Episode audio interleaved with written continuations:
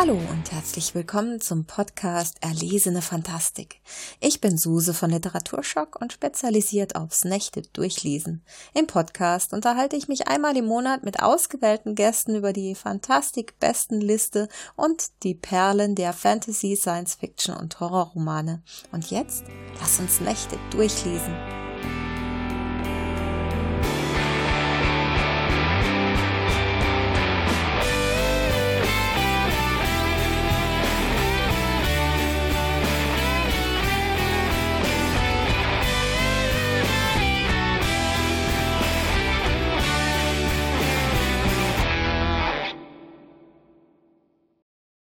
Plaudere in dieser Folge mit der Germanistin, Literaturkritikerin und Bestenlisten-Jurymitglied Christine Lötscher über Genre-Literatur und die Arbeit in diversen Literaturjurys. Leider hatten wir eine Minute vor Podcastende technische Schwierigkeiten, weshalb Christines Verabschiedung nicht mehr zu hören ist. Ansonsten wurde aber zum Glück alles aufgenommen und nun wünsche ich euch viel Spaß bei diesem interessanten Gespräch. Ich bin heute hier mit Christine Lötscher, Dr. Christine Lötscher sogar. Du hast Germanistik studiert. Magst du ein bisschen was über dich erzählen? Wer bist du? Was treibst du so? Ja, das mache ich sehr gern.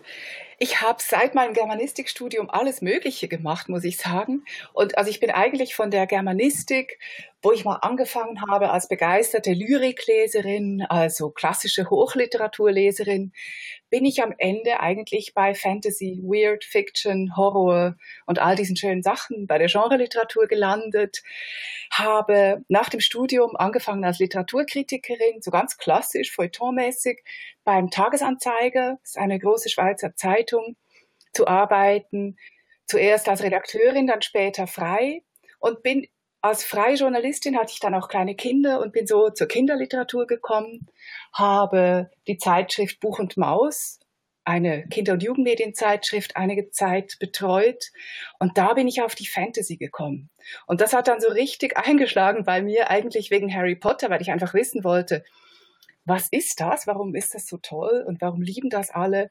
Dann habe ich eine Dissertation geschrieben über das Zauberbuch in der Fantasy und bewege mich jetzt zwischen ähm, Populärkulturwissenschaft beziehungsweise Genreliteratur und immer noch der klassischen Feuilleton-Rezension ähm, sozusagen in meinem Leben. Das, das sind ja so zwei komplett verschiedene Welten eigentlich, ne? Ja, in gewisser Weise. Ich habe auch gelesen in deiner Biografie, du hast deine Abschlussarbeit über das Thema Männertod und Frauentod in Fontanes Roman geschrieben. Was kann ich mir darunter denn vorstellen? ja, das ist ganz toll. Damals war es so, dass ich weiß nicht, ob man, ich nehme an, man kennt sie in Deutschland auch, Elisabeth Bronfen, eine Anglistin, Amerikanistin, kam als Professorin an die Uni Zürich in den 90er Jahren. Also zu Beginn, ich weiß nicht mehr ganz genau, Beginn, erste Hälfte 90er Jahre. Und das war schon spektakulär, weil da einfach nicht so richtig viele Frauen waren. Und sie hat vor allem auch Gender Studies gemacht. Und das hat mich sehr begeistert. Und ich war aber eine begeisterte Leserin auch der Literatur des 19. Jahrhunderts. Also sieht man, vielleicht ist der Weg zur Fantasy dann doch nicht so weit oder überhaupt zur fantastischen Literatur, weil ich nämlich diesen sogenannten bürgerlichen Realismus sehr geliebt habe, der ja auch zum Beispiel bei Fontane durchaus so ganz leichte Elemente des magischen Realismus oder so drin hat. Und ich habe mir da, ich habe mir dann aufgefallen, dass bei Fontane so viele Frauen sterben. Das hat mich eigentlich interessiert, auch eben wegen das Buch von, wegen dem Buch von Elisabeth Bronfen nur über ihre Leiche, Weiblichkeit, Tod und Ästhetik. In der Kultur heißt das, glaube ich. Da schaut sie sich vor allem Literatur, aber auch Kunst und Filme an. Und ich fand das großartig, so dass unsere, die These, dass unsere ganze Kultur auf der toten, also auf dem Bild, dem schönen Bild der toten Frau beruht, fand ich eine ganz wunderbare These und wollte mir das mal anschauen. Und habe dann aber gesehen, dass nicht nur Effi Briest stirbt, sondern auch Männer sich selber umbringen, ähm, relativ spektakulär sterben in der Literatur des 19. Jahrhunderts. Und dann habe ich so verglichen, wie das gemacht ist, wie die Tode von Männern und von Frauen unterschiedlich inszeniert sind. Hm. Über, über glückliche Familien will man ja meistens nichts äh, lesen. Die tragischen Tode sind ja das Spannende eigentlich in der Literatur, oder? Ja, also ich glaube, der Tod ist fasziniert mich heute jetzt nicht mehr ganz so, aber als ich studiert habe, war das für mich schon etwas unglaublich Faszinierendes. Also auch der Tod in der Gothic Novel, mit diesen untoten Figuren, Vampiren. Also du siehst, wir kommen der Sache schon näher. Da fand ich auch immer, also was, worum geht's eigentlich, wenn man in der Literatur den Tod gestaltet, inszeniert, in allen über viele Seiten hinweg beschreibt, wenn Leute sterben? Ja, was, was ist, was steckt da eigentlich dahinter? Geht es ja immer auch um, nicht wirklich nur um den Tod, sondern auch um die Gesellschaft, um, um das Leben, um existenzielle Dinge ganz allgemein. Aber das sind schon wirklich zwei verschiedene Welten auch. Hochliteratur und äh, Fantastik. Musst du da nicht auch zwischendurch mal gegen Windmühlen kämpfen? Ja, das muss ich. Aber ich denke, es ist so, die Literatur selber macht da gar nicht so große Unterschiede. Ich habe das Gefühl, auch wenn wir jetzt unsere Fantastik-Bestenliste anschauen, die Übergänge sind total fließend. Das ist so ein Kontinuum vom hoch anspruchsvollen, ähm, magischen Realismus, sage ich jetzt mal, oder von irgendwelchen hochliterarischen Horror-Thrillern bis zum richtigen High-Fantasy-Roman. Klar ist das ein großes Spektrum, aber da gibt's wirklich, das ist fließend. Und im Literaturbetrieb ist es natürlich total anders.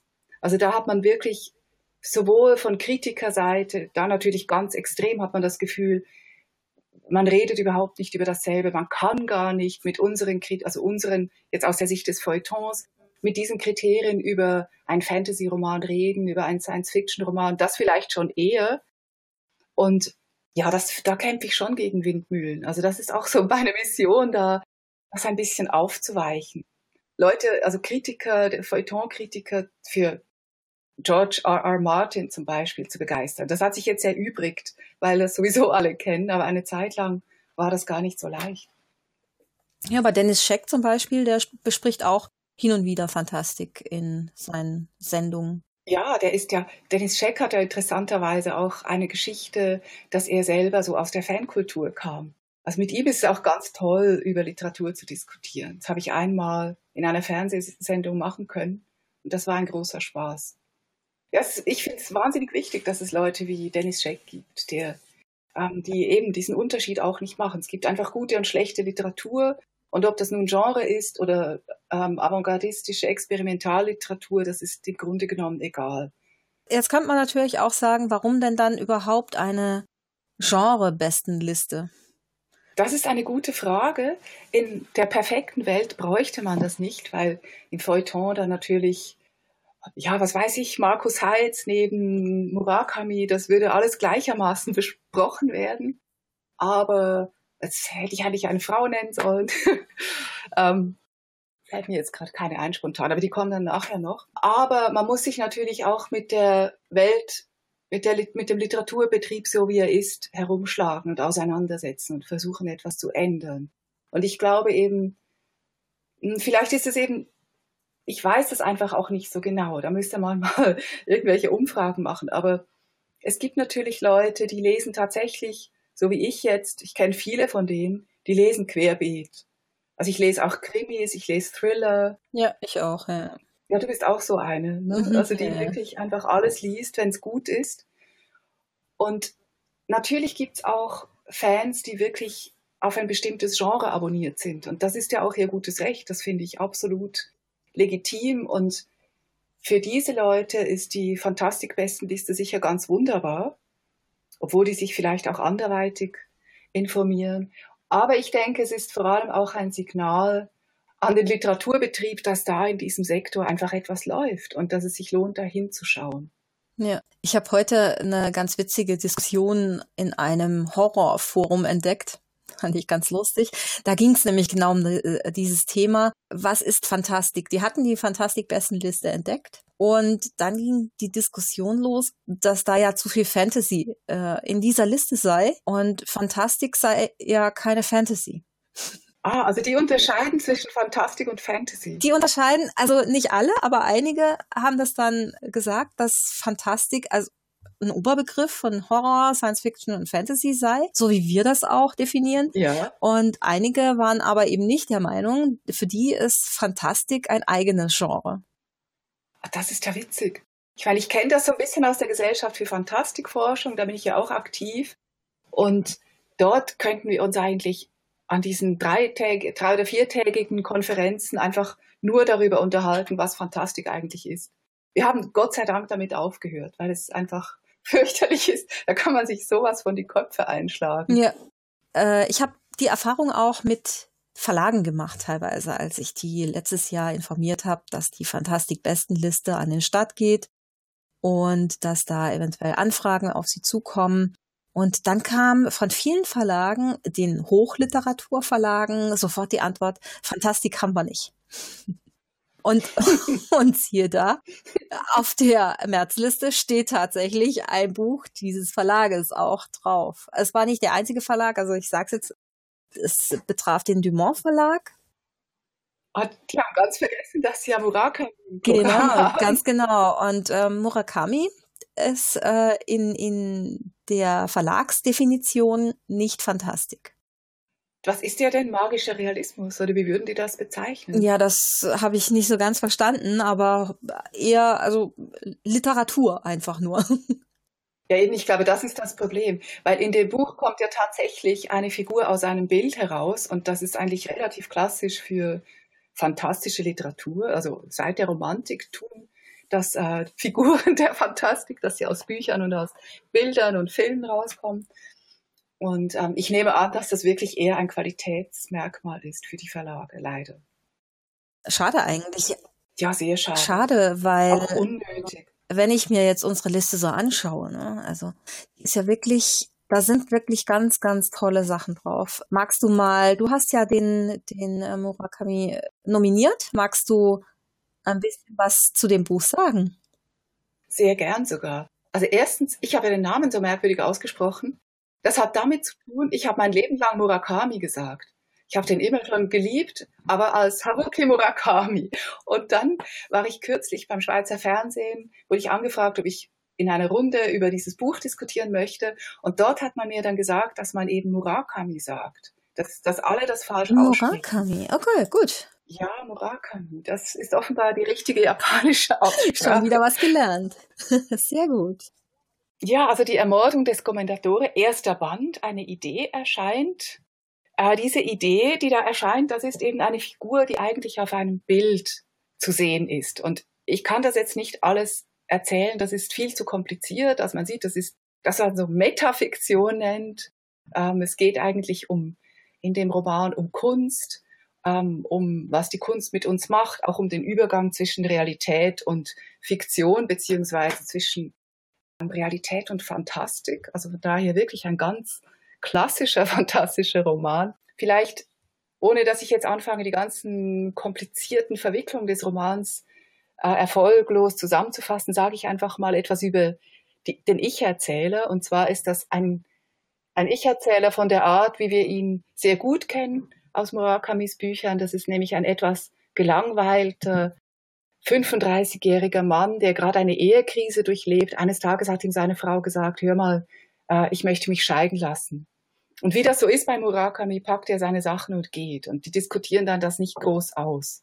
Und da schafft er halt schon ganz zu Beginn diese wunderbare Atmosphäre des irgendwie kalten, irgendwie melancholischen, irgendwie unheimlichen.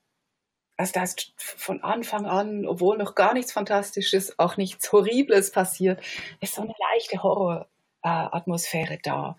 Und dieser Mann ist Maler und weil er eben gut für seine Frau sorgen wollte, hat er nie das gemalt, was er wollte, sondern hat Porträts gemalt gegen, für Geld. So irgendwelche Auftraggeber, industrielle Politiker.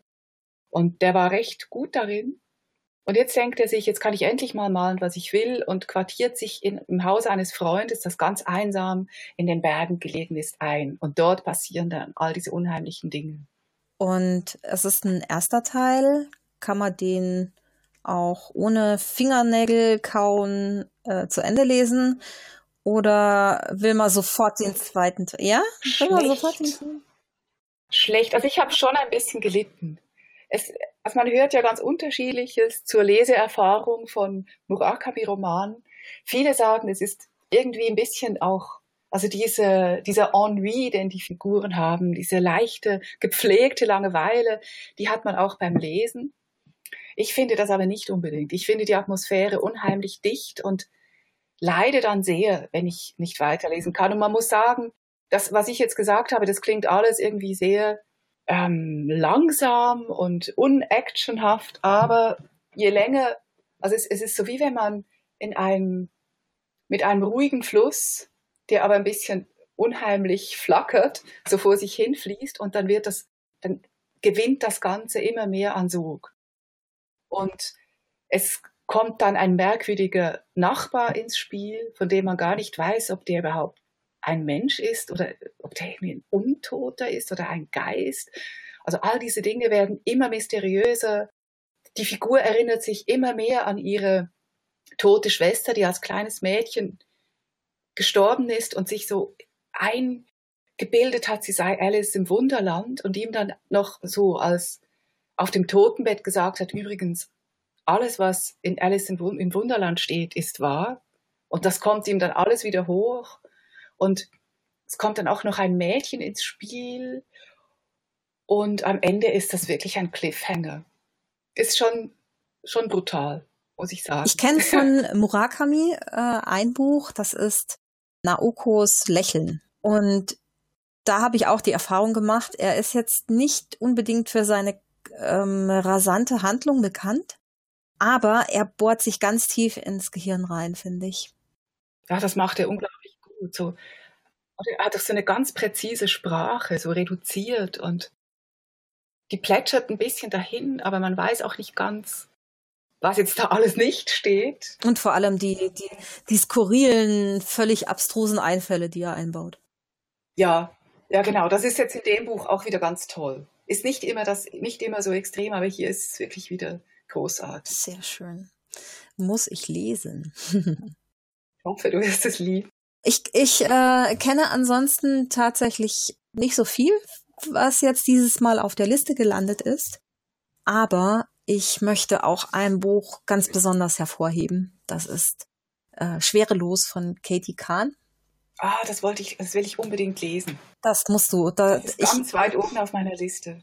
Es ist wirklich ein ganz faszinierendes Buch über Caris und Max, die in einer Welt, das könnte eigentlich eine nahe Zukunft sein. Es gibt keine Nationalitäten mehr. Es gibt nur noch Europäer, äh, USA und, und die äh, Russland und äh, nee, Russland gibt's noch, aber USA ist komplett zerschlagen und Saudi-Arabien ebenfalls und alle sind jetzt in Europa und um die Menschen nicht zu sehr in ihrem Nationalstolz zu verorten, müssen die immer wieder den Wohnort wechseln und umziehen. Und äh, es ist normal, dass man erst ab Mitte 30 bis Ende 30 überhaupt äh, an Familienplanung denkt. Und äh, in dieser Zeit lernen sich die beiden kennen. Und der Roman beginnt äh, mit einer ganz, ganz äh, schlimmen Situation. Die beiden treiben nämlich im Weltall und haben nur noch 60 Minuten lang Sauerstoff und müssen sich jetzt überlegen, wie die das eigentlich Unmögliche schaffen, wieder in ihr Raumschiff zurückzugelangen. Und während dieser 60 Minuten denken die immer in Etappen zurück, wie sie sich kennengelernt haben und wie es überhaupt zu dieser Situation kam. Und ab und zu äh, bekommt man dann auch mit, wie sie versuchen, sich zu retten. Und es ist natürlich die ganze Zeit ungewiss, ob sie überhaupt überleben die nächsten 60 Minuten. Das ist ja toll. Also das heißt, der ganze Roman, diese 400 Seiten, ähm, beschreiben eigentlich diese 60 Minuten. Ja. Großartig. Ja. Und du hast auf, de, auf den ersten Seiten schon so ein unglaublich beklemmendes Gefühl, wenn man sich das vorstellt dann äh, bekommen die zwischendurch auch noch technische Schwierigkeiten. Am Anfang können sie sich mit dem Raumschiff noch verständigen, mit der Bordeinheit. Ähm, aber dann bricht da irgendwann die Verbindung ab, weil sie zu, zu weit wegtreiben und solche Sachen. Das ist unglaublich beklemmend. Also ich bin sehr sicher, dass es dir gefallen wird. Ja, da freue ich mich sehr drauf. Eine absolute Empfehlung. Auch gut, dass wir Frauen auf der Liste haben, finde ich. Mir zu weniger, es sind nur zwei drauf, ja. soweit ich das sehe. Eben, ich habe mich auch selber ein bisschen mit mir geschimpft, weil ich ich glaube, lauter Männer auf, bei mir hatte, aber das wird sich ändern. Ja, ich bin, ich bin sehr glücklich, dass jetzt spreche ich mit Sicherheit die Namen falsch aus. Nandi Okorafor. Wer fürchtet den Tod ist auf Platz eins wieder. Sie war auf der ersten Fantastik-Bestenliste mit Lagune schon auf Platz eins Und das ist eine ganz, ganz großartige Autorin, mhm. die in, in der, in dem äh, Subgenre Afrofuturismus schreibt. Sagt dir das was? Ja, also ich habe das vor allem eben über, tatsächlich über die Fantastik-Bestenliste habe ich Lagune entdeckt und habe jetzt, allerdings war ich zu spät dran, also die Liste war schon da, ohne dass ich für Wer fürchtet den Tod gestimmt hätte, ähm, kann man ja immer noch machen, habe ich angefangen mit dem Roman und ich finde wirklich, die hat so eine tolle Sprache man ist sofort in dieser Welt. Also man spürt auch, dass es eine andere, ja, dass es nicht das ist, was wir kennen. Einfach das ganze Klima, die Farben, die Dinge, die da herumliegen. Also sie hat so eine Art, die, die Welt heraufzubeschwören, ohne groß irgendwas zu beschreiben. Einfach in der Art, wie ihre Figur sich bewegt, wie sie redet, also ich, ich, bin noch nicht sehr weit, aber ich freue mich sehr, das fertig zu lesen. Ja, ich, ich freue mich auch auf das. Das liegt hier auch schon bereit. Ich kenne nur Lagune bisher und das hat mich auch sehr begeistert damals, als ich das gelesen habe. Ja, die Autorin hätte ich jetzt ohne die Liste gar nicht entdeckt. Also auch für die Juroren und Jurorinnen ist das eine sehr segensreiche Sache. Ja, ja, das stimmt. Das stimmt, da habe ich auch schon einige. Weil wir so unterschiedlich sind. Ne? Ja. Also einfach unterschiedliche Zugänge haben. Ähm, Alif der Unsichtbare ist auf Platz zwei. Das ist auch ein, ein schönes Buch. Das ist äh, so ein bisschen Tausend und eine Nacht äh, Flair und wirklich, wirklich ein, ein schönes Buch. Auch spannend und ja, das kann ich auch empfehlen. Das muss ich auch noch lesen. Das werde ich sowieso lesen, weil ich die Übersetzerin Julia Schmeink gut kenne von der Fantastikforschungsgesellschaft. Ah, mhm. Mich auch freue, ein Buch von ihr dass auch ein bisschen ihr Buch dann ist zu lesen. Diese Übersetzer leisten ja auch großartige Arbeit. Ja, absolut, absolut. Ja. Ich freue mich aber dann trotzdem auch wieder, dass äh, ein paar deutsche Autoren und Autorinnen auf der Liste sind. Und auch, dass äh, neben Crosscult noch ein zweiter kleinerer Verlag auf der Liste ist mit Platz 6 Markus Krämer, Archibald Leach und die Monstrositäten des Marquis de Montmartre. Vom Artskript Fantastik Verlag. 600 Seiten hat der Wälzer und ist illustriert. Das macht mich neugierig. Ah, das ist Steamfett. Ja, irgendwie. Ich habe ja bisher noch nicht, äh, noch kein einziges Steampunk-Buch gelesen. Ich habe nur Jugendbücher, sehr viele Jugendbücher aus dem Bereich Steampunk gelesen, aber noch nie was für Erwachsene. Da bin ich auch gespannt. Ich mag das eigentlich ganz gern. Das wäre jetzt die Gelegenheit. Ja. Genau. Robert Jackson Bennett, Die Stadt der toten Klingen, da habe ich den ersten Teil gelesen und den fand ich auch wirklich toll. Ein sehr diverser Roman mit einer unglaublich starken weiblichen Hauptfigur. Den kann ich auch absolut empfehlen. Den zweiten Teil kenne ich jetzt noch nicht, aber der wird nicht lange ungelesen sein. Und zu den anderen kann ich jetzt leider nichts sagen. Da war, war der Rest der Jury dann zugange. Meine, meine Teamkollegin, die Dani, die hat den Bernhard Hennen, die Chroniken von Azur, äh, sehr gelobt. Ja, der schreibt, der schreibt sehr schön. Also ich, schaue ich sicher auch noch rein. Ja. Ich war jetzt einfach in letzter Zeit, kam ich so ein bisschen interessant eigentlich, ähm, war ich immer so ein bisschen in der in, in der Grenzzone von Hochliteratur und Fantastik unterwegs mit meinen Empfehlungen. Sehr schön. Ja, du bist ja, du machst ja jetzt nicht nur hier Fantastik-Bestenliste, sondern bist ja wirklich tief drin in der Juryarbeit. Ja, zurzeit sehr. Du hast ja, also ich, ich habe es hier mal aufgelistet, äh, was du alles äh, gemacht hast. Jury der Kulturförderung der Stadt Zürich hast du gemacht sage und schreibe von 2004 bis 2012. Ja. Wow. das war interessant, weil da liest man ja auch ganz viel Unpubliziertes, also Manuskripte, die eingereicht werden, um gefördert zu werden und, und dann vielleicht mal als, als Buch zu erscheinen. Das fand ich auch interessant. Dann Schweizer Buchpreis, Rauriser Buchpreis. Rauris, ist das auch eine Stadt? Lauris ist ein kleines Dorf in den Bergen in Österreich. Ein Wunder. Es ist ein Literaturfestival dort. Wunderschön. Also kann ich nur empfehlen, wenn jemand mal Lust hat, im, ich glaube, das ist immer im Frühjahr, in die Berge zu fahren in der Nähe von Salzburg. Das ist toll. Und dieses kleine Dorf ist, wenn man da hinfahren würde, würde man denken, die haben da nicht viel mit Literatur am Hut, aber das täuscht sehr, denn alle machen mit. Es gibt bei vielen, auf vielen Bauernhöfen so kleine Lesungen, so Stubenlesungen sozusagen und die Leute sind sehr interessiert. Das klingt ja bezaubernd. Das, das mischt sich wirklich schön. Ja, das ist wunderbar. Und die vergeben auch einen, einen Preis für das beste deutschsprachige Debüt. Und wann ist der äh, normalerweise, die, dieses äh, Literaturfest dort? Ähm, ich glaube, das ist im Frühjahr. Na, wir können das in den, in den äh, Show Notes nachreichen, vielleicht dann verlinken. Weil das ist wirklich schön. Also wenn man so Literatur und Leben richtig verschmelzen lassen will für ein paar Tage, ist man dort am richtigen Ort. Äh, dann Schweizer Buchpreis, Rattenfänger Literaturpreis der Stadt Hameln und jetzt auch der Deutsche Buchpreis.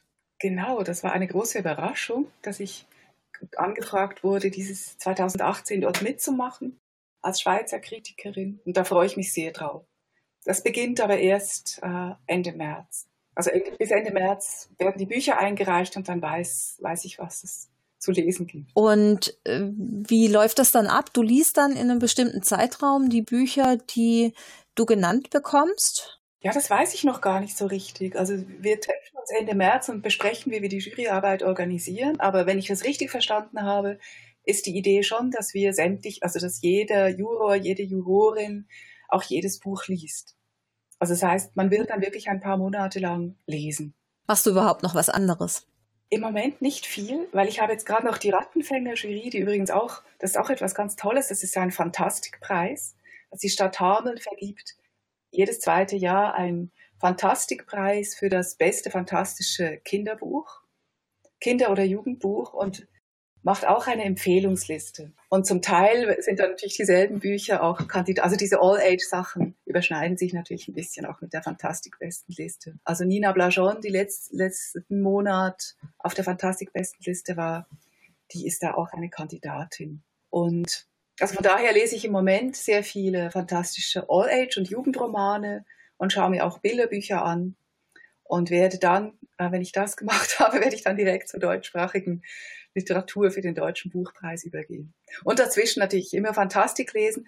Ähm, normalerweise schaue ich auch bei meiner wissenschaftlichen Arbeit auch so ein bisschen im Bereich Fernsehserie, also Literatur und Film, Literatur und Fernsehserie zu Hause ist, sehe ich auch zu, dass ich wirklich viele Serien schaue, aber das muss jetzt mal pausieren.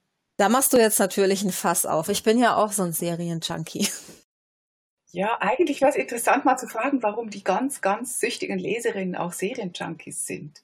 Irgendwie hängt das zusammen. Was, was äh, schaust du denn äh, bevorzugt für Serien? Ja, natürlich auch fantastische. Mhm.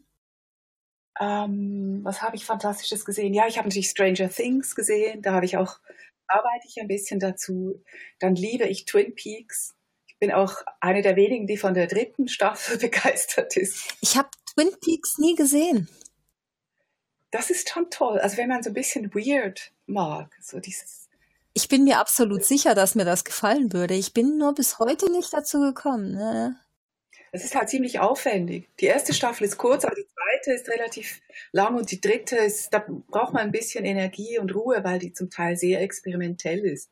Aber ich mag natürlich so meine All-Time-Favorites. Ah, da gehört natürlich auch Buffy und Angel dazu. Da schlägt mein Herz natürlich höher. Ich fand auch Dark, diese deutsche Mystery, ähm, bisschen Science-Fiction angehauchte Serie, auch ein bisschen weird, fand ich sehr interessant. Nicht, da war jetzt nicht alles 100% gelungen, aber ich fand es eigentlich wirklich sehenswert. Und bist du dann auch so ein Trekkie? Oder kannst du mit Star Trek und Star Wars und weniger? Weniger, mhm. Ja, also ich, Star Wars mag ich schon, aber es hat mich einfach nie so richtig da reingezogen. Das ist eigentlich merkwürdig. Und äh, was sagst du zum, zur Verfilmung vom Hobbit? Die finde ich toll. Ehrlich? Ja, Finde ich ganz toll. Bei Herr der Ringe habe ich so meine Vorbehalte. Ich schaue mir das zwar immer wieder gern an, aber es gibt Dinge, die ich, ja, die ich schwierig finde. Ich finde zum Beispiel, das ist halt, wenn man wirklich Tolkien-Fan ist, was ich jetzt von mir schon auch behaupten würde. Ich finde es unmöglich, dass Tom Bombadil nicht vorkommt. Das kann man nicht machen. Das ist eine der wichtigsten Figuren in dieser Trilogie. Aber ich fand den Hobbit fand ich wirklich schön, die Verfilmung. Aber die, die Liebesgeschichte zwischen einem Hobbit, äh, nee, zwischen einem Zwerg und einer Elbenfrau. Fandest du, die konntest du die nicht gutieren? ich fand das, das kommt halt auch in den Büchern nicht vor, ne? Oder in dem, es ist ja nur ein Buch und drei Filme da wurde schon sehr, sehr viel dazu ähm, reingepackt. Ich fand das, ich finde, der Hobbit ist ein sehr interessantes Buch, weil der eigentlich den ganzen Proze Prozess durchmacht vom Kinderbuch bis zum richtigen harten Fantasy-Roman. Und in dem Bereich, wo, wo der Hobbit noch ein Kinderbuch ist, gibt es ja schon auch so schräge Sachen. Und ich finde, man könnte diese Liebesgeschichte auch so als ähm, so ein bisschen, ja, wie soll ich sagen, äh, äh, Extrapolation dieser, die, dieser schrägen Elemente sehen. Also dass, dass äh, die, die Macher sich, die Drehbuchschreiber überlegt haben, was steckt denn da eigentlich alles drin in diesem Hobbit? Und jetzt spinnen wir das mal ein bisschen weiter. Also jetzt auch nicht mein Lieblings, das ist eigentlich nicht der Grund, warum ich die Hobbit-Filme schön finde. Ich glaube, es hat eher etwas mit dem Worldbuilding zu tun, dass ich schon sehr stimmungsvoll finde. Also wie man, da hat sicher auch sehr viel Technisches spielt damit, also wie man halt tatsächlich die Größenunterschiede zwischen den Hobbits und den Zwergen und dem weißen Ork und diesen Viechern, auf denen die Orks reiten, das fügt sich so ein in diese Welt und gibt einem ein ein sehr fantasymäßiges Gefühl des in der Welt Seins sozusagen. Das ist wirklich etwas anderes, als wenn man in einem realistischen Film sieht. Aber fandest du das beim Herr der Ringe weniger? Ja, mhm. das fand ich weniger. Das ist mir dort nicht so stark aufgefallen. Es hat vielleicht auch damit zu tun, dass beim Hobbit einfach technisch mehr schon möglich war. Da kenne ich mich zu wenig aus, aber kann mir das vorstellen. Und du magst den Hobbit überhaupt nicht. Ich mag, hm, also überhaupt nicht, würde ich nicht sagen. Ich mag ihn nur so, dass ich ihn maximal einmal anschauen möchte. Ich habe ihn einmal gesehen und das reicht. Beim Herr der Ringe ist das anders. Den kann ich mir schon auch häufiger mal anschauen. Ich, ich finde den, den Hobbit einfach in der, der ist für mich zu sehr in die Länge gezogen künstlich.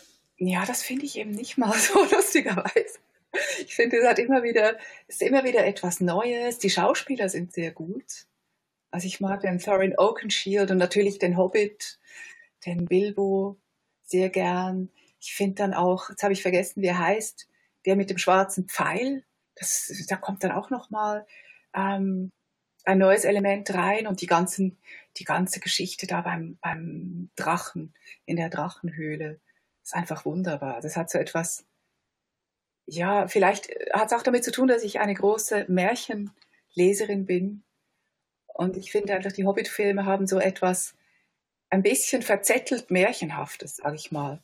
Weil die Märchen aus der Zeit, in der sie entstanden sind, um 1800 und dann im Laufe des 19. Jahrhunderts, die waren ja auch irgendwie, da passt ja auch nicht alles so richtig zusammen. Da stürzt man ja auch von der einen Szenerie in die nächste und manchmal ist das ein bisschen zusammenhanglos. Und so kommt mir auch der Hobbit vor und das gefällt mir sehr gut. Also ich finde, er hat so diesen Geist des, des Märchenhaften hingekriegt. Was für ein Märchen wird dir da jetzt spontan einfallen, was, äh, was du mir empfehlen könntest in der Hinsicht? Das etwas mit dem Hobbit zu tun hat oder überhaupt? Einfach ein. Nee, nicht unbedingt, einfach überhaupt, ja, ja. Ja, jetzt weiß ich gar nicht so, bist du Horrorfan? Das weiß ich bei dir gar nicht. Ich mag Horror auch, ja, ja. Oder, oder magst du lieber ein bisschen also ich habe zwei Lieblingsmärchen. Das eine ist ein wirkliches Horrormärchen, das ganz berühmte, eigentlich in Plattdeutsch aufgeschriebene Märchen von, von Runge, das die Grimms dann auch in ihre Sammlung übernommen haben, von dem Machandelboom. Das ist so ein Kannibalenmärchen, wirklich Also wahnsinnig gruselig, aber unglaublich gut erzählt. Also auch sprachlich so ganz dicht und ähm, ja, wahnsinnig unheimlich und irgendwie schön. Es hat so eine, das Gefühl, wirklich in so eine schöne Gothic-Welt einzutauchen. Und das zweite heißt, das ist viel weniger bekannt, das heißt das Meerhäschen und ist die Geschichte einer Prinzessin, die nicht heiraten möchte, aber sie muss. Und sie überlegt sich dann, was sie tun kann, um dieser Heirat zu entgehen. Und wohnt dann in einem Turm, der, ich weiß jetzt nicht mehr wie viele, aber der von lauter Fenstern umgeht. Also er hat da lauter Fenster auf alle Seiten hin. Und durch diese Fenster sieht sie alles. Und es ist halt so, wenn, wenn ähm, wie das halt so ist mit Prinzessin, sie muss dann ein, sich ein Rätsel ausdenken oder eine Aufgabe und wenn einer diese Aufgabe, also dieses, diesen Auftrag schafft, diese Quest besteht sozusagen, dann muss er sie, dann muss sie ihn heiraten, dann hat sie keine Wahl. Und sie sagt dann, du musst dich verstecken.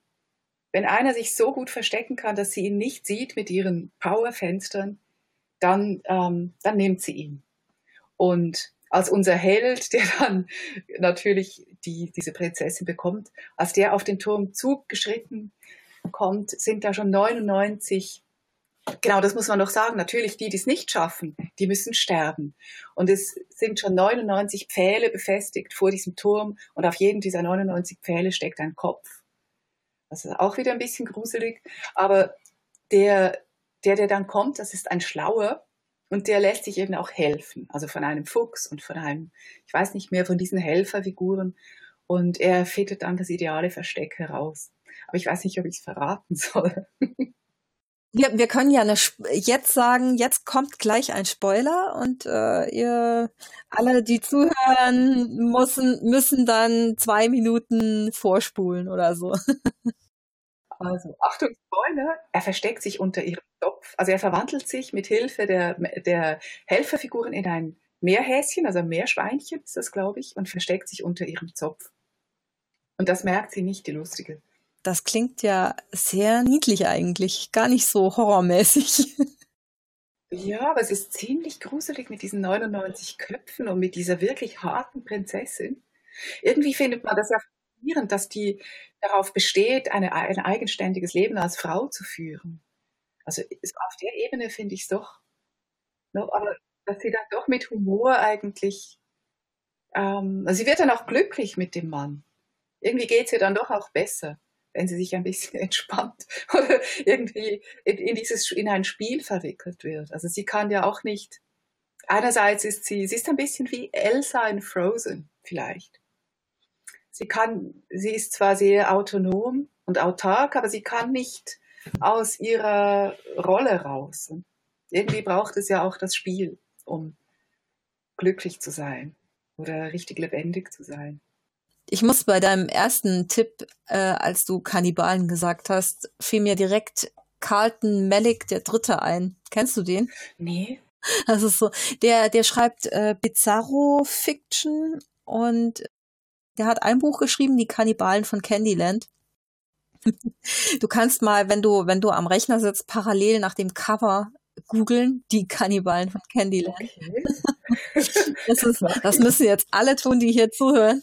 Es ist so unglaublich. Äh, das Cover an sich ist schon mega gruselig, weil es so quietschebunt ist, wie ein Candyland-Cover zu sein hat. Und hast du's? Da ist es. und das Tolle an diesem Buch ist, diese Kannibalin auf dem Cover ist eine äh, sogenannte Zuckerfrau abgebildet. Diese Zuckerfrauen, die ernähren sich von, ja, Menschenfleisch. Ah, und dann entsteht aus dem Menschenfleisch Zucker an ihrem Körper, oder was? Ja, die, die, nö, eigentlich, eigentlich äh, ist das wie bei uns auch schon so äh, wir essen gerne Süßigkeiten und die essen halt gerne Menschenfleisch. Und, und das Cover, das ist so großartig. Die hat dann so einen, so einen Zuckerstangen, äh, spiralen Bauchnabel. Und ich weiß nicht, ob das bei der englischen Ausgabe auch so ist. Bei der deutschen Ausgabe steht dann drauf irgendwie äh, Rubbel mich oder so. Und wenn du dann über den Bauchnabel streichst, dann riecht das penetrant süß nach Candies. Oh, total verrückt. Und ist es witzig? Also ist so ein bisschen satirisch. Ja, ja, ganz. Äh, also der der Autor ist dafür bekannt. In dem Buch geht es darum, dass der äh, also der Hauptcharakter Franklin Pierce hat vor vielen Jahren mal ein ähm, beobachtet, wie äh, eine Zuckerfrau ja Kinder gefressen hat seine Freunde irgendwie. Und seitdem, äh, das glaubt ihm natürlich niemand, und seitdem ist er aber davon besessen, die Existenz dieser Zuckermenschen nachzuweisen. Oh. Und, und irgendwann, äh, er ist schon total verbittert, sieht er diese Zuckerfrau und schnappt sich eine Waffe und folgt ihr in Candyland. Und äh, sie ist aber nicht auf den Kopf gefallen und nimmt ihn dann gefangen und hält ihn sich als Sexsklaven. Und es ist so völlig absurd und bizarr. Das ist äh, auch wirklich sehr blutig und die, die nagt ihm dann irgendwelche Körperteile ab, während sie ihn als Sexsklaven weiterhält. Und es ist so furchtbar abstrus, aber einfach auch sehr lustig. Das klingt toll. Ja, ich habe ein bisschen jetzt gerade gegoogelt und das muss ich mir unbedingt anschauen. Ich habe gelesen, er sei beeinflusst von Jan Schwankmeier, diesem surrealistischen Filmemacher, der so wunderbare Stop-Motion-Filme macht, also auch den wunderbarsten Alice im Wunderland-Film gemacht hat. Und das macht mir natürlich noch mehr Lust. Ich habe jetzt auch gerade äh, rausgefunden, was tatsächlich über diesem äh, auf dem Cover neben dem äh, Bauchnabel steht. Da steht nämlich drauf: Streichel mich und rieche Candyland. Das ist so ein penetranter äh, Erdbeerduft, der da verströmt wird. Das ist großartig. Ja, was Bücher alles können. Ja, also das ist definitiv, das funktioniert nicht als E-Book. also das ist, äh, das fällt mir ein zu Kannibalen. Ja, ich mag Kannibalen eigentlich sonst gar nicht. Also ich finde die sehr unheimlich. Aber irgendwie ziehen sie einem dann doch auch immer wieder an. Liest du gerne Horror? Ja, sehr. Nur nicht unbedingt mit Kannibalen. Also eben Kannibalen machen mir wirklich Angst, muss ich sagen. Aber ich lese sehr gerne Horror. Also ich lese vor allem gern Weird Fiction. Ich habe jetzt im letzten Semester an der Uni Zürich ein Seminar zu Lovecraft gemacht und zu New Weird. Da haben wir auch Autoren wie Laird Barron gelesen, Thomas Ligotti, ähm, Angela Carter, die sie auch mit den Märchen hat. Ja, sowas lese ich sehr gern. Ähm, mir fällt auf, dass in der besten Liste kaum Horror eigentlich vorkommt. Äh, gibt's keine moderne, gute Horrorliteratur? Was meinst du? Also da muss ich jetzt zugeben, dass ich, also ich habe schon das Gefühl, dass es immer wieder mal was gibt, aber ich weiß gar nicht, ob das, ich müsste dem mal nachgehen, ob das wirklich auf Deutsch übersetzt wird. Also im deutschsprachig hält sich ja die Horrorszene eher zurück. Es gibt immer wieder mal sehr schöne Anthologien, aber die kommen ja bei uns nicht auf die Liste. In Deutschland wird ja Horror eigentlich nur mit Stephen King assoziiert, oder? Ja, also ich denke, wenn, wenn man jetzt die englische Szene anschaut, amerikanische, da gibt es schon spannende Sachen. Aber eben, da müsste man doch ein bisschen kämpfen, dass es auf Deutsch übersetzt wird. Ja, es gibt ja auch so, so äh, Insider-Verlage. Ich meine, der Fester Verlag zum Beispiel hat sich ja auf das Genre spezialisiert. Und ich habe schon das Gefühl, dass da auch einige Perlen. Mhm. Ja, da müsste man sich, wahrscheinlich ist es eine gute Idee, dass du mich darauf ansprichst, müsste man sich den Horror mal genauer anschauen. Ja, das war schon. Also auch so ein bisschen die kleineren Verlage. Schon interessant, mal da auch äh, gute Horrorliteratur auf der Liste zu haben. Und mehr Frauen. ja, es gibt ja auch weibliche Horrorautorinnen, ganz tolle. Da habe ich tatsächlich, obwohl ich weiß nicht genau, ob das Horror ist oder Fantastik, weil ich es noch nicht gelesen habe, es aber vorhabe, äh, von Faye Hell im Amrun Verlag. Es hat die veröffentlicht. Die wurde jetzt im letzten Jahr auch ausgezeichnet, ich glaube mit dem Deutschen Fantastikpreis. Jetzt muss ich gerade mal schnell äh, recherchieren, ob das stimmt oder ob ich hier Quatsch erzähle allen. Doch, deutscher Fantast, aber 2016 die, also die Cover sehen aus wie Horror.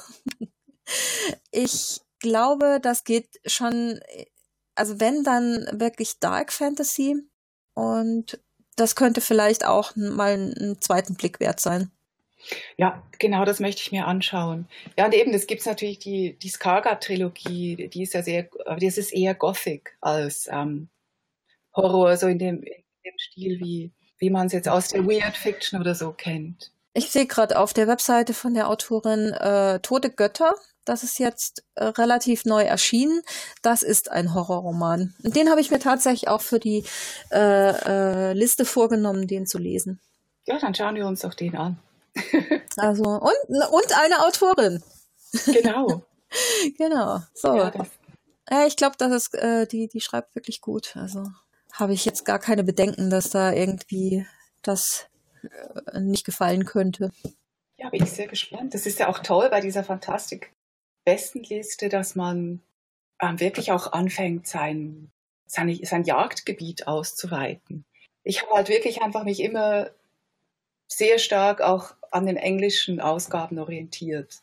Außer natürlich bei der original deutschsprachigen Literatur, die irgendwie an mich herangekommen ist. Aber wenn man so richtig systematisch das Feld beackert, glaube ich, kann man da schon noch mehr Publicity schaffen für, für die Texte, die jetzt nicht in den ganz großen Verlagen erscheinen.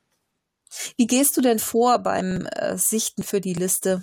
Äh, hast du da ein bestimmtes Schema? Äh ja, ich mache das eigentlich traditionell, so wie ich das mal gelernt habe als Literaturkritikerin. Ich ackere einfach die Vorschauen durch und bestelle das, was mich interessiert. Und äh, das liegt dann aber natürlich auch rum und wird in einer, ehrlich gesagt, eher ähm, zufälligen Reihe, Reihenfolge gelesen. Also ich lese einfach auch schon ein bisschen das, worauf ich Lust habe, was mich anspringt. Sehr oft braucht es dann noch dass es wirklich auf der Prioritätenliste nach oben rutscht. Jemand, der sagt, du, schau das mal an, das war toll. Ich glaube, das ist auch bei Kritikern, Blogger, Bloggerinnen und Jurymitgliedern, denke ich jetzt bei allen so, dass ähm, so die Tipps von, ja, von Kollegen, Bekannten, Freundinnen schon auch eine wichtige Rolle spielen. Also ich finde es immer sehr hilfreich, mit den Leuten zu reden. Also auch mit Leuten von Verlagen, die wissen, was mir gefallen könnte. Und es gibt ja auch so vertrauenswürdige, sehr viele eigentlich Presse, Frauen und Männer bei den Verlagen, die genau wissen, das gefällt dir und dann schicken sie eine, eine Mail und dann bestelle ich das. Mhm. Liest du gerne Science Fiction? Ähm, ja, eigentlich schon. Ich könnte jetzt nur nicht behaupten, dass ich da groß Expertin bin. Also was ich sehr gerne mag, und da kommen wir auch noch auf ein Buch, das ich glaube sogar mehrmals auf der Bestenliste war bei uns. Ähm, was ich sehr gerne mag, ist sowas wie Born von Jeff Vandermeer. Ja, das war mehrfach drauf, ja. Genau, und also das finde ich sowieso eines der ganz spannenden Bücher der letzten Zeit, weil es auch so aktuell ist. Ähm, ja, und was mich also Born spielt ja eigentlich so einer postapokalyptischen Welt, wo eine Biotech-Firma in einer Stadt, wo früher eine Biotech-Firma war, die ist zerstört worden. Diese Biotech-Wesen haben sich selbstständig gemacht. Also es ist eigentlich so dieses klassische posthumanistische Thema. Und das ist etwas, was mich sehr interessiert. Also da solche Sachen lese ich gern. Eben dann mehr, hm, das ist ja nicht so richtig Science Fiction, das geht dann mehr in Richtung Dystopie, postapokalyptische, posthumanistische Literatur. Das sind einfach Themen, die mich auch sehr beschäftigen. Also so diese, auch wenn sich jetzt der Vandermeer vorstellt, was passiert in einer total zerstörten, total verseuchten Stadt, in der lauter eigenartiges Zeug lebt, das eigentlich gar nicht wirklich lebend ist, aber es lebt halt trotzdem. Und was passiert da mit der Natur? Wie kann man sich als Mensch noch einbringen in dieses Netzwerk, das eigentlich gar keine Menschen mehr braucht? Also höchstens als Beute.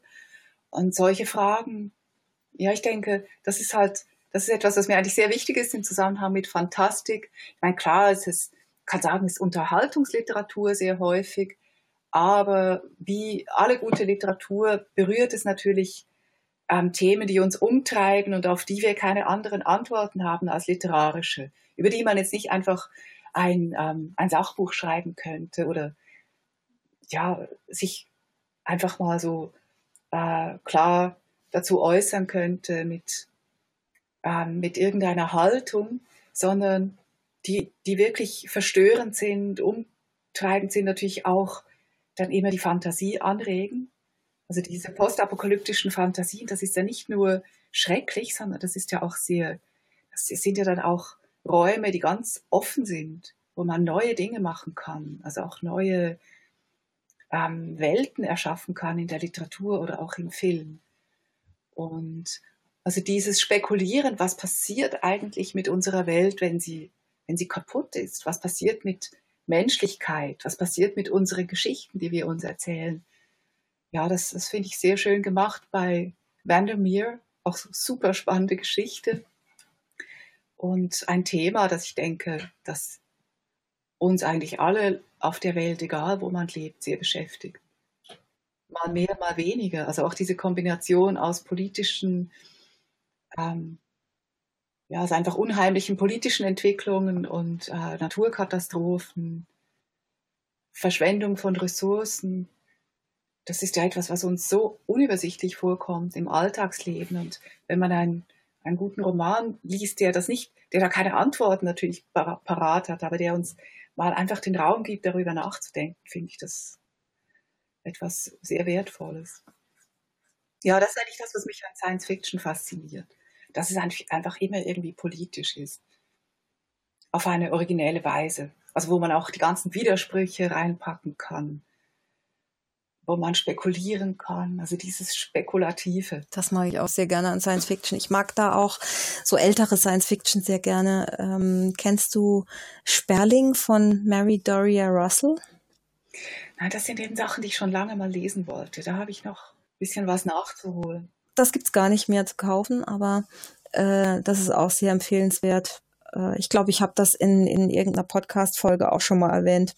Ähm, das ist so, ja, Social Fiction kann man eigentlich dazu sagen, wo es um die Entwicklung einer Gesellschaft geht, die äh, auf einem fernen Planeten lebt, die aber beeinflusst wurde durch irdische Invasoren, also ähm, Erdenbewohner, die Kontakt aufgenommen haben zu diesen Bewohnern auf dem fremden Planeten und da natürlich ihre Viren mitgebracht haben.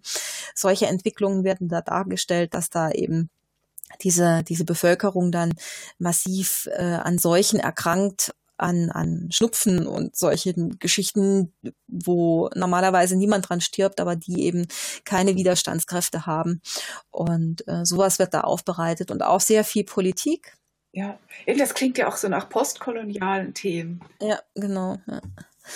Also das ist auch ein, ein tolles Buch, kann ich auch empfehlen. Ja, hast du denn noch irgendwelche All-Time-Favorites, äh, die du uns empfehlen könntest? Ja, das habe ich natürlich. Ähm, eine Sache, ich weiß nicht, ob das jetzt gerade ein All-Time-Favorite ist, aber das ist ein das sind zwei Romane, die ich gern empfehlen möchte, weil ich ja aus der Schweiz komme und wir natürlich auch fantastische Literatur haben in der Schweiz, was nicht so richtig bekannt ist. Es gibt ja auf der einen Seite Peter Stamm, dessen neuer Roman zum Beispiel so ein bisschen im Bereich, ähm, in den Bereich Fantastik geht, also so richtig da, wo es halt um Literatur und Leben geht, so ein bisschen wie bei Murakami, auch wie bei wie, wie die, die Romantiker E.T. Hoffmann und so weiter, ähm, Poe, gemacht haben. Das ist so etwas, was mich interessiert. Aber was ich eigentlich sagen wollte, ist, es gibt einen Schweizer Autor, ich weiß gar nicht, wie gut man den kennt, in Deutschland, Tim Krohn heißt er. Der hat in den letzten Jahren ganz andere Dinge geschrieben, aber hat vor längerer Zeit, hatte er einen richtigen Bestseller in der Schweiz, der hieß Vrenelis Gärtli. Und da hat der Schweizer Sagen, die eben auch unglaublich verrückt sind wo auch alle möglichen Berggeister und äh, Frauen, die sich in Füchse verwandeln und weiße Schlangen und alles, was man will. Ähm, all das gibt's in, in diesen, und da gibt's natürlich die, die Puppen, die die Sennen sich ähm, anstatt anstelle von lebendigen Frauen nehmen, so als Sexpuppen und werden lebendig. Das ist ein ganz, also Sanedunci, ein ganz gruseliges Motiv der Schweizer Sagenwelt. Und äh, Tim Kohn hat daraus zu, zunächst eben einen Roman gemacht, Vrenelis Gärtchen, und dann den zweiten, weiß ich jetzt den Titel nicht mehr. Äh, was machen wir da? Äh, Tim Krohn hat daraus Romane gemacht und hat diese hat in einer Kunstsprache ähm, halb Schweizerdeutsch, also Glanerdeutsch, so ein Berg, Berglerdeutsch und Hochdeutsch. Lustigerweise ist er selber nämlich als Deutscher in die Schweiz gekommen. Also hat er in dieser Zweisprachigkeit Sagen zusammen zu, zu einem Roman zusammengestrickt, zu einer großen Geschichte mit ein paar Figuren, an denen dann all diese verschiedenen Elemente zusammen erzählt werden können und hat sowas fast so ein bisschen was gemacht, wie, wie man das vom magischen Realismus aus Lateinamerika kennt. Das ist wirklich toll. Das Problem ist halt das Schweizerdeutsche. Allerdings, ähm, da versteht man vielleicht gewisse Sachen nicht. Auf der anderen Seite hat es seine Musik. Das, das, das Ganze ist durch sehr musikalisch erzählt, sehr schwungvoll. Und ich denke, man versteht das, wenn, wenn einen das fasziniert, versteht man es trotzdem. Und man weiß ja auch, dass äh, Gotthelf seine Leser und Leserinnen in Berlin hatte, obwohl man das heute fast nicht mehr glauben kann.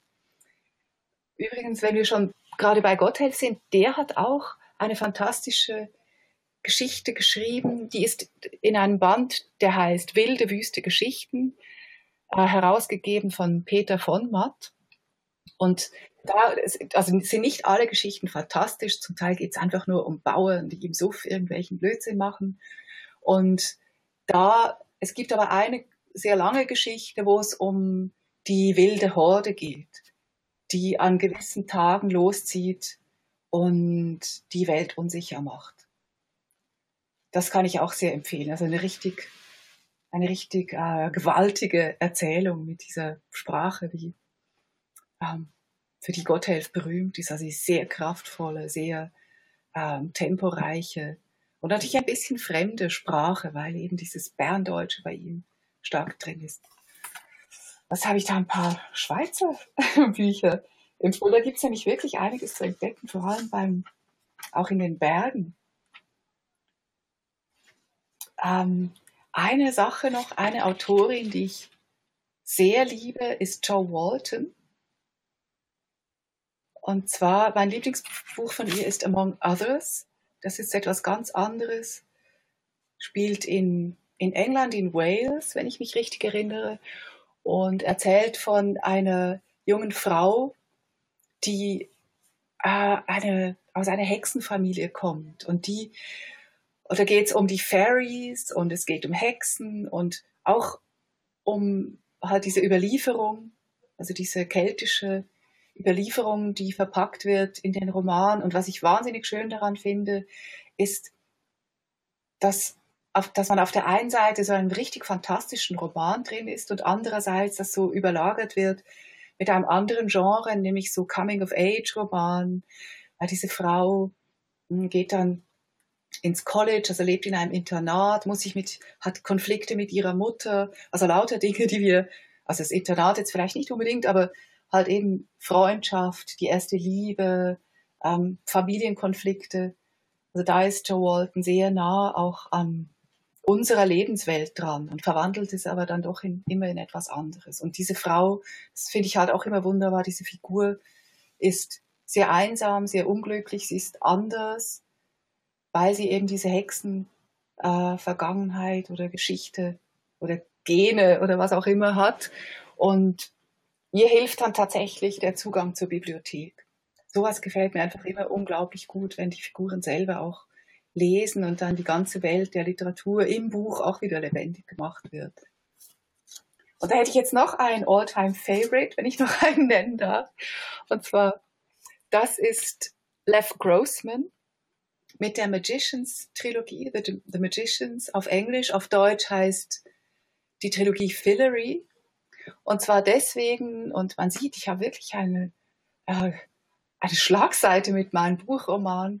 Ähm, da geht es um ein, am Anfang denkt man, ja, das ist so ein bisschen äh, Harry Potter, aber für Ältere, also bei jungen Erwachsenen, Leuten, die anfangen zu studieren.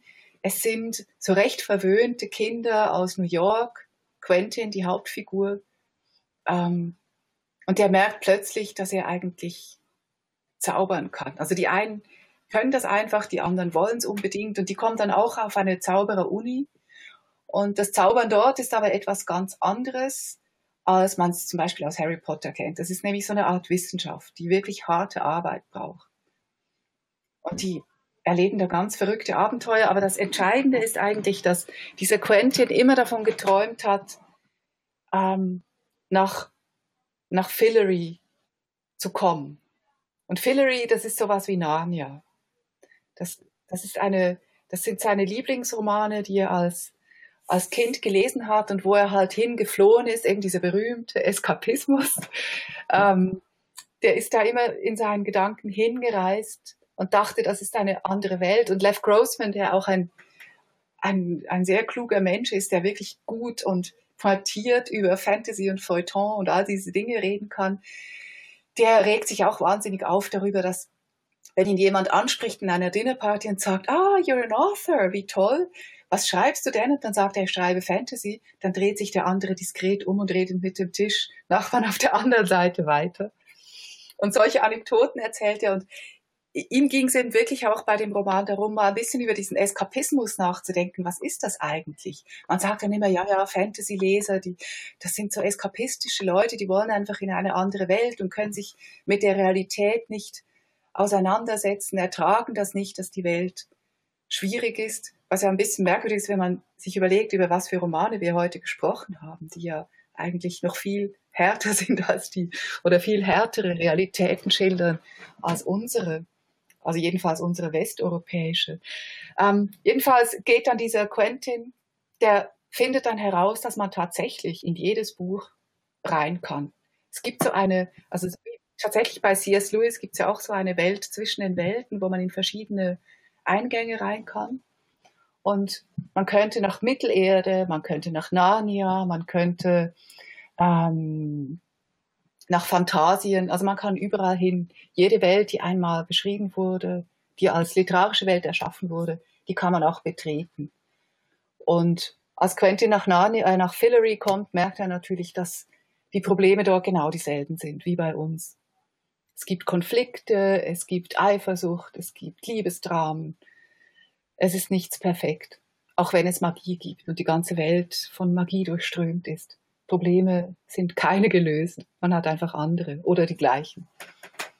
Also das ist ganz, das ist ganz toll. Also gerade wenn jemand gern so ein bisschen, oder vielleicht gerne auch die unendliche Geschichte mag, ähm, gern magische Bücher mag, dann kann ich den Lev Grossman sehr empfehlen. Er schreibt ganz toll. Und es wurde in Deutschland als Jugendroman verlegt, ist aber eigentlich nicht als Jugendroman gedacht. Also wenn ich richtig informiert bin, hat äh, Grossman das nicht mal unbedingt als All Age sich vorgestellt, sondern wirklich einfach als Roman, als Romantrilogie. Hm, das klingt ja alles sehr, sehr gut. Äh, viel Lesestoff wieder hier. ja. Ja, gut. Dann hast du noch irgendwelche äh, Fragen oder irgendwas, das du loswerden möchtest? Ja, mich würde noch interessieren, was du jetzt gerade äh, gerade liest oder als nächstes lesen wirst. Ob du da vielleicht noch einen Tipp hast. Ähm, ja, also ich möchte auf jeden Fall den Roman von Nedi Okora, wie auch immer sie heißt. Jetzt habe ich schon wieder vergessen, wie sie heißt. Ja, genau. Äh, den möchte ich lesen. Das mache ich auch. Und ähm, ja, wie gesagt, ich, ich schwelge noch an den Nachwehen von Schwerelos. Das war wirklich ein ganz tolles Buch. Das hat mir sehr gut gefallen. Genau, das nehme ich als Tipp mit. Und äh, dann möchte ich vielleicht auch gerne in den Murakami reinschauen, weil ich den auch tatsächlich sehr empfehlen. gerne mag. und was ich ah, was ich auch zuletzt gelesen habe, was auch ein äh, sehr guter Science-Fiction-Roman war, äh, Collapse von John Scalzi. Ah, ja, der steht auch noch in meinem Regal. Und ähm, ansonsten, ja, ich habe ich hab da einiges, äh, was ich noch lesen möchte. Äh, eigentlich alles, was auf der Liste stand. Und ja, das klingt alles vielversprechend. Was, was mich auch interessiert, äh, ist dieses von, von Peter Newman Vagant, was auch auf der Liste äh, stand. Ja, und dann möchte ich auch auf jeden Fall mal in die Geschichte der Bienen reinlesen von Maya Lunde. Das, das liegt hier auch schon eine Weile. Da möchte ich auch unbedingt reinlesen. Hast du vor, ähm, Nicole Kraus Waldes Dunkel zu lesen? Ja, das würde mich auch noch interessieren. Das sagt mir jetzt gar nichts. Das ähm, ist eine amerikanische Autorin, die eigentlich nicht Fantastik schreibt, aber das ist jetzt auch so ein, sehr interessant. Also wir sind wirklich Vorreiter mit unserer Fantastik, weil so viele Autoren fangen an, fantastische Bücher zu schreiben, die das vorhin gar, also das würde ja eigentlich auch belegen, ähm, dass man mit Fantastik Dinge machen kann, die man mit sogenannter realistischer Literatur, also wo man da einfach nicht hinkommt. Dass es irgendwelche Zonen der ja, der Gefühlswelten oder Gedankenwelten oder der spekulative Welten gibt, die man, an die man einfach, die man nicht äh, entdecken kann, wenn man in den äh, realistischen Genres drin bleibt. Ja, nee, es sagt mir jetzt nichts, aber das bist du noch da? Ja.